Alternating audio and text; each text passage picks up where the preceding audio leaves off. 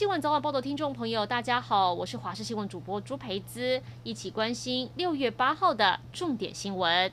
苗栗电子厂群聚增加到第四家，鸿海旗下的半导体设备厂金鼎精密机械在证交所网站公布，厂内有六个移工确诊，即日起要停工两天，进行全面筛检。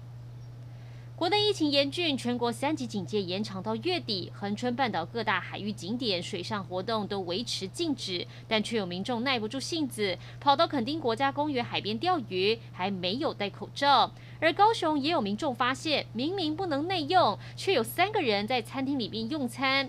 虽然事后业者强调当时是在试菜，但警方还是依法开出举发通知书。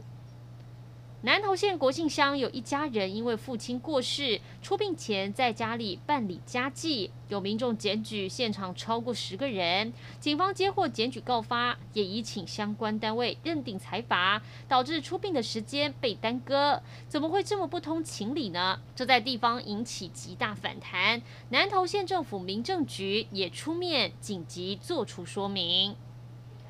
受到新冠疫情的影响，有文创业者估计，整个产业从去年到现在已经亏损超过三百亿。记者实际采访到一间小型文创公司，他们的商品以台湾意象来设计，受到外国游客喜爱。但观光停摆后，他们的业绩掉了八九成。尽管前景堪忧，老板还是坚持不减薪也不裁员，要跟员工一起撑下去。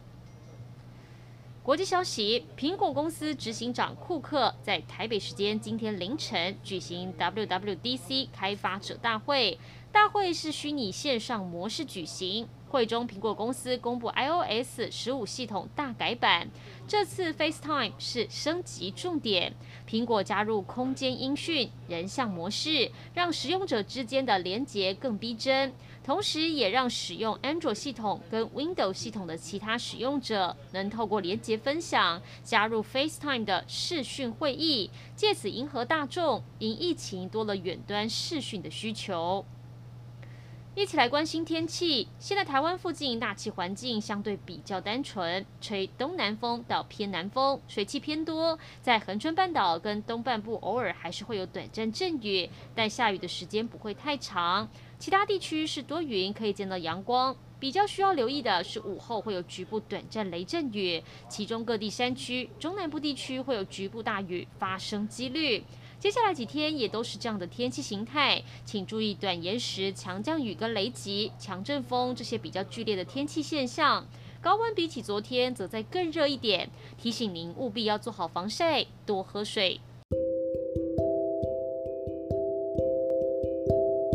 以上就是这一节新闻内容，感谢您的收听，我们再会。